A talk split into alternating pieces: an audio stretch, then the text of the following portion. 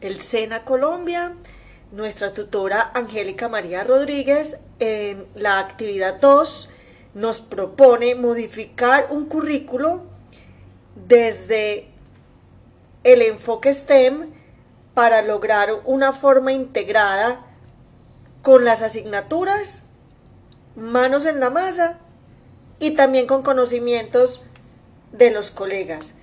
Entonces mi propuesta es juntar la carrera de administración de empresas con el técnico de cocina.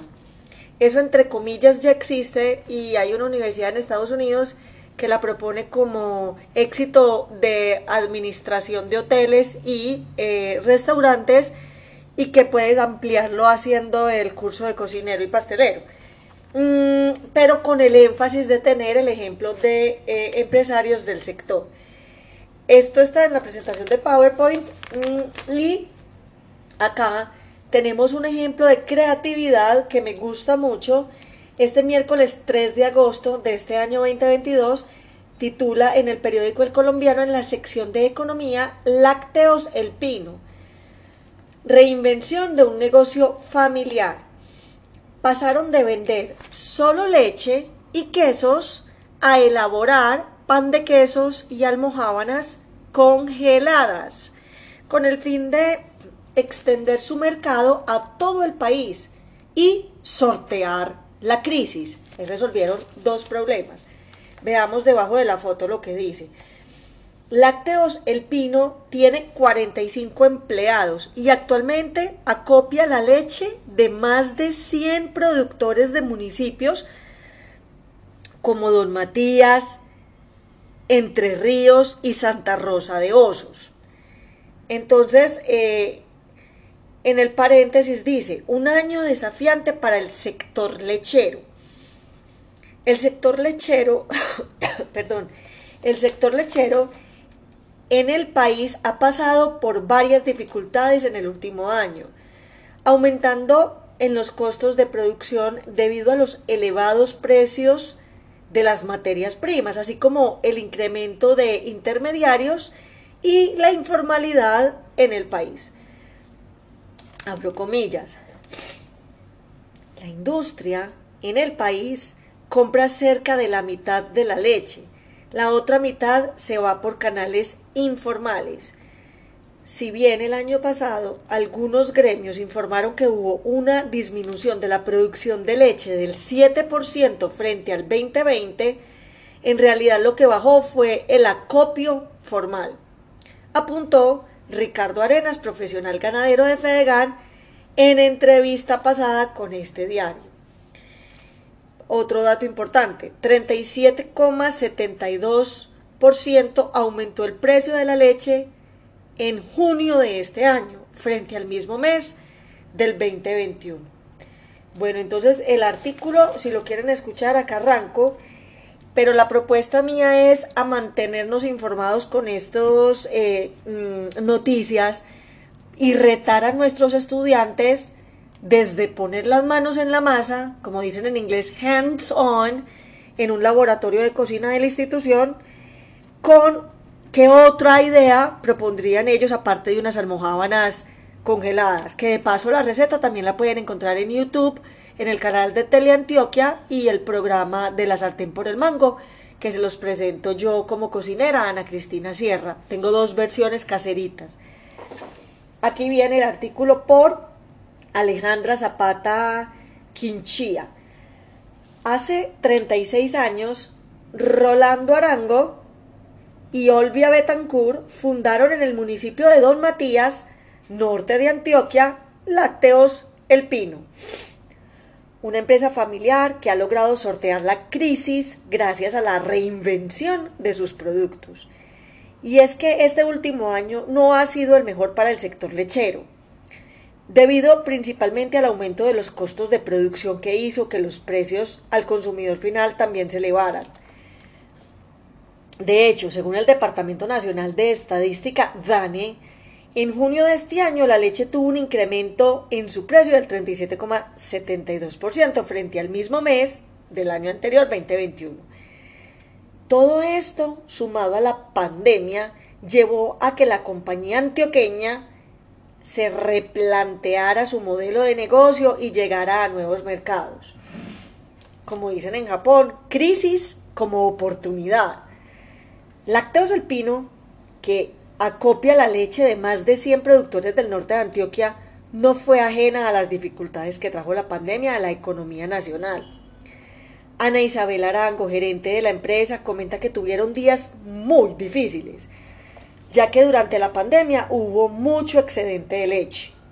Otra vez el problema, excedente de cosecha, excedente de leche. ¿Qué se hace con la abundancia, con la cantidad? Hay que administrarla, hay que manejarla, hay que apropiarse y, transformarla.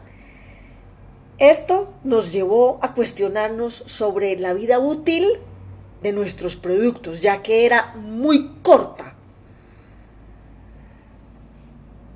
En ese momento nos surgió una idea muy chévere, crear un producto que se pudiera conservar mucho más tiempo, dice Arango. Así fue que, además de su línea tradicional leche, queso, quesitos, cuajada, crearon una línea de panificación buscamos un método de congelación de la leche que permitiera extender su vida útil. Ahí fue que comenzamos a hacer pan de quesos, almohábanas congelados, productos muy propios de la región y que tienen una duración de entre 6 y 8 meses, cuentarán. Por esta razón, la empresa afirma que han comenzado a ver las crisis más como oportunidades, ya que esta permitió que le dieran un rumbo nuevo al negocio expandirse por el país. Entre los cambios que ha tenido Lácteos del Pino y que han surgido precisamente por las nuevas exigencias del mercado, está la implementación de empaques más amigables con el medio ambiente y la elaboración de productos más saludables, sin gluten, por ejemplo.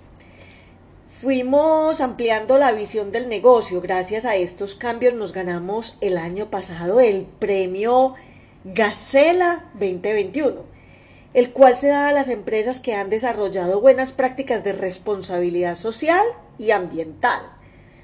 Además, demostramos que no necesitamos ser una empresa muy grande para tener un sello de sostenibilidad. Nos vuelve a contar Arango. Precisamente Dicho sello llevó a la empresa a crecer e ingresar a mercados que desconocían. Ahora, de acuerdo con Arango, la empresa quiere que sus productos lleguen a más lugares de Colombia. Habíamos estado enfocados en un público muy regional porque la restricción más grande que teníamos era el tema de la vida útil. Pero hoy ya estamos atendiendo clientes por fuera de Antioquia con nuestra línea de congelados, dice la empresaria. Y destaca que las asesorías de la Cámara de Comercio de Medellín para Antioquia han sido importantísimas en los cambios que ha tenido la compañía antioqueña.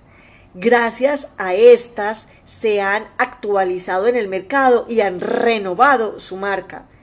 Así, para el año 2025, Lácteos del Pino quiere ser una compañía reconocida por mantener estándar de calidad en sus productos, a través de la mejora continua que les permite ampliar su mercado a nivel nacional. Entonces esto, repito, es, eh, lo leo en el colombiano 3 de agosto del 2022.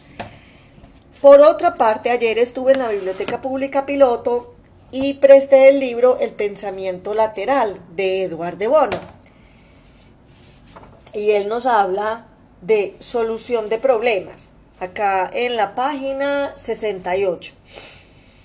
Los problemas prácticos y profesionales obligan a la búsqueda de soluciones, ya que no suelen plantearse en forma específica, como en los cuadernos de matemática, ni requerir el uso de papel y lápiz, como muchos de los que presentamos aquí.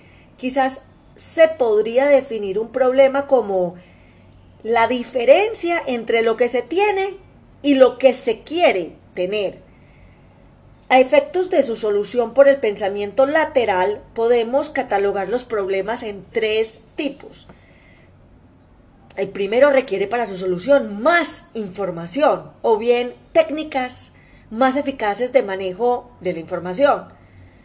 Segundo, no requiere información adicional, sino una reordenación de la información disponible, es decir, una reestructuración perspicaz. Tercero, es menos definido. El problema consiste precisamente en la ausencia de problema. La situación en su forma actual es lo bastante adecuada como para no exigir de forma imperativa una optimización, es decir, sus cualidades moderadas actuales bloquean la visión de sus cualidades óptimas posibles. No se puede dar a la situación un enfoque determinado porque se ignora qué aspectos pueden o podrían mejorarse. La cuestión consiste en apercibirse de que hay un problema, reconocer la habilidad, la posibilidad de perfeccionamiento y definir esta posibilidad como un problema concreto. El primer tipo de problema puede solucionarse a través del pensamiento vertical, es decir, el que va en secuencia, el que usamos casi siempre. El segundo y tercero, es decir, la de como mejora continua Kaizen, ¿qué más, qué más puedo mejorar? Listo, vamos bien, sí, vamos bien, pero se puede hacer de otra forma. Esa, esa tercera y la segunda eh, que es reestructurar o, por ejemplo, una receta, deconstruir la receta y, llegar a otra. Esas dos últimas sí requieren del pensamiento lateral. Este es un libro que les recomiendo de corazón. Bueno, aquí cerramos y espero que les guste esta emisión. Gracias al CEN en Colombia y a mi tutora Angélica María que siempre me dijo, tienes que ser más grande que la más grande de tus excusas.